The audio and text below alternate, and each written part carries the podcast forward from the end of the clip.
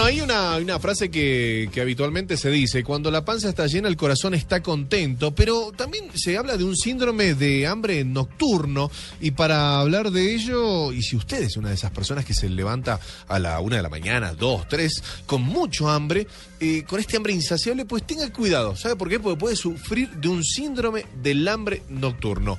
Para hablar de ello, para hablar de este síndrome, qué mejor que invitar a un especialista, nutricionista, dietista de la Universidad Javeriana y miembro de la Asociación Colombiana de Nutrición Clínica, la señora Fanny Aldana. Bienvenida Fanny en Blue Jeans de Blue Radio. Buenos días, muchas gracias por la invitación. Fanny, ¿cómo es este tema del síndrome? Porque yo a veces me levanto a la una de la mañana y digo, quiero picar algo y al final me termino haciendo casi un sancocho. Eh, pues mira que hay personas que desarrollan, Sí. es como si tuviesen, es como cuando uno tiene invertido el ciclo circadiano, o sea, el ciclo de comer, de, perdón, de dormir y estar despierto. Lo mismo pasa con algunas personas, ellos invierten el horario en que comen. Entonces son personas que tienen tiempos muy prolongados de ayuno durante el día, pero llegan a su casa por la tarde y empiezan a comer y no les alcanza la tarde para comer y por la noche siguen comiendo. Y, y, por ejemplo, pero eso también hacemos la relación de dormir y hay mucha gente que dice, y pero yo trabajo de noche y si a mí me da hambre a las 8 de la mañana, ¿cómo se podría hacer, digamos, en, en, la, en la gente normal? ¿Cómo, digo la gente normal en el sentido de horario, ¿no? Por supuesto, aquellos que se acuestan a las 9 de la, de la noche, 10 de la noche, eh, ¿cómo llenar? Porque también está la otra, si comes mucho, dormís mal. ¿Cómo se hace? Pues mira que lo ideal sería que una persona consumiera alimentos eh, desde el momento en que se levanta, independiente la hora que sea, y cada tres horas durante su tiempo de vigilia. Eso es lo ideal. Eh, lógico, si la persona tiene, si digamos es una persona que, que cuida un edificio y tiene el turno de la noche, o si es un médico que tiene turnos durante la noche y la madrugada, claro que se levantará, digamos, al mediodía y se acostará al mediodía del día siguiente. Entonces, claro que tiene que consumir alimentos porque durante el día esa persona está durmiendo. Pero entonces, digamos que tiene que reponer esa energía que gasta con un consumo periódico y Sí. fraccionado de alimentos durante su tiempo de vigilia. Estaba leyendo que el Instituto de Estudios Biológicos SALC, allí en California, Estados Unidos, detectó que, eh, que se cree que el mundo, que entre el 1 y el 2% de la población sufre este síndrome de hambre nocturno que está ligado a emociones, puede ser tendencia depresiva, glotonería, mi caso, o simplemente aburrimiento. Pero mira que yo pienso que es más. ¿Sí? Yo A ver, pienso que es ¿qué- un, claro, yo pienso más? que es un síndrome subdiagnosticado. Porque es que uno muchas veces no le pone atención a eso, pero te lo digo yo que trabajo con pacientes que son súper obesos, Sí. pacientes que se van a hacer cirugía bariátrica, pacientes que tienen problemas de exceso de peso gravísimo, y el patrón es el mismo. Hay, hay estudios que describen cuál es el patrón alimentario de una persona con exceso de peso, y las personas con exceso de peso dejan tiempos muy prolongados de ayuno durante el día, por lo que sea, porque están trabajando, porque tienen una vida muy agitada, bueno, por lo que sea, o por un mal hábito alimentario, y por la noche es cuando más cantidad de calorías consumen, y esto es lo que aumenta el riesgo de que la persona gane peso. Entonces, si por ejemplo yo me desayuno un café, Sí. no como nada durante todo el día porque tengo que trabajar, porque que si los niños, que, Que si si la el cosa. estrés laboral Si el y al- demás, exacto, exacto. si el almuerzo es un almuerzo muy pobre, eh, y llego a mi casa a las 4 de la tarde, claro que tengo hambre. Se quiere comer y ahí todo, como, exacto. pero lo que me come en ese momento no va a ser suficiente y a la una de la mañana yo todavía estoy comiendo. Y seguramente voy, asalto la despensa y pues a la una de la mañana no me voy a comer algo súper nutritivo ni una ensalada, sino que agarro el pan, agarro el paquete de papas, eh, agarro y me tomo una gaseosa. ¿Sí me entiendes? Entonces, Sí. eh, eh, digamos que el patrón de la persona con exceso de peso es así, es invertido. Entonces, yo pensaría que las personas, es más, puede ser que yo esté pasando por una situación emocional difícil porque digamos porque me sienta sola y eso también es- está descrito y es comer por aburrimiento.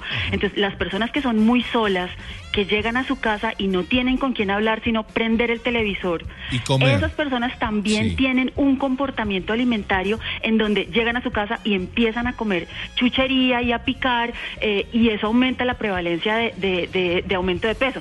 Entonces lo que digo es, yo pienso que es algo que está subdiagnosticado, yo pienso que eh, es producto de un mal hábito alimentario, puede ser que haya algo genético ahí, pero pues es lo mismo que si yo aumento el riesgo de que me dé cáncer de piel por no usar bloqueador, ¿sí me entiendes? Exacto, sí, sí, si ¿para yo tengo un mal hábito esa- alimentario, ese- ese claro tema? que voy a tener problemas con mi peso y claro que voy a desarrollar comportamientos que no estén favoreciendo un estado de salud óptimo. Ajá. Yo cada tres horas tengo que comer, doctora. Yo No todo una- el mundo, pero sí digamos que lo que uno recomienda es comer cada tres horas Sí. para no llegar con hambre a las comidas principales. Ajá. Si tú no comes nada en toda la mañana, tú llegas al almuerzo con hambre y te cabe medio pollo segurísimo.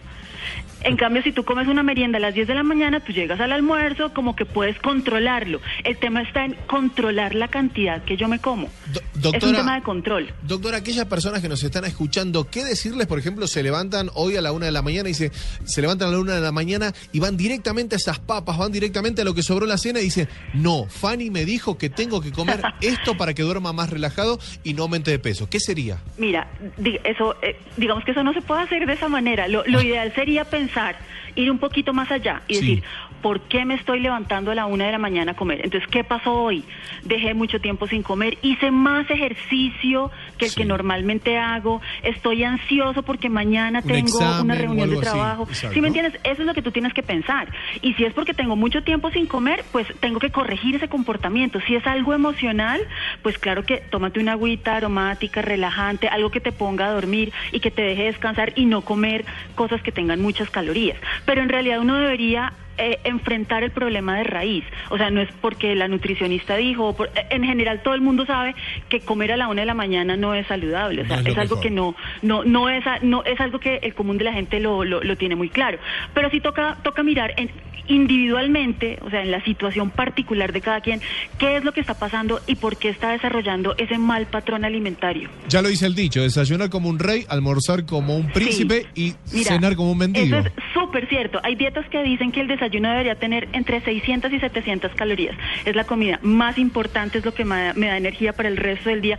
Y con un buen desayuno yo controlo el hambre y controlo que por la noche no esté picando tanta cosa. Ahora, ¿y si me, y si me como todo huevos, eh, panceta, pan, café, dos litros de café y demás, ¿no es mucho ya? en el Claro, desayuno? sí, pero Ah. es decir, toca balancearlo. Ah, Digamos que ok. 700 calorías, pero repartidas en todos los grupos de alimentos. Debe haber fruta, debe haber lácteo, debe haber proteína, carbohidrato que sea un carbohidrato de buena calidad. Y los carbohidratos de buena calidad son esos carbohidratos integrales, pues que sean realmente integrales. Entonces, en una alimentación balanceada, repartida durante el día, dándole mucho valor al desayuno, digamos que es una buena estrategia para evitar tener ser compulsivo nocturno con la comida. Hablando de esto, me dio hambre, Fanny. Te agradezco muchísimo, te agradezco muchísimo haber estado aquí en, en Blue Jeans. Hablamos con Fanny Aldana, nutricionista dietista de la Universidad Javeriana y miembro de la Asociación Colombiana de Nutrición Clínica, contándonos qué hacer con ese hambre insaciable que nos agarra a la una, dos, tres de la mañana. Váyanos a ver a qué hora. Y para, y tengo una,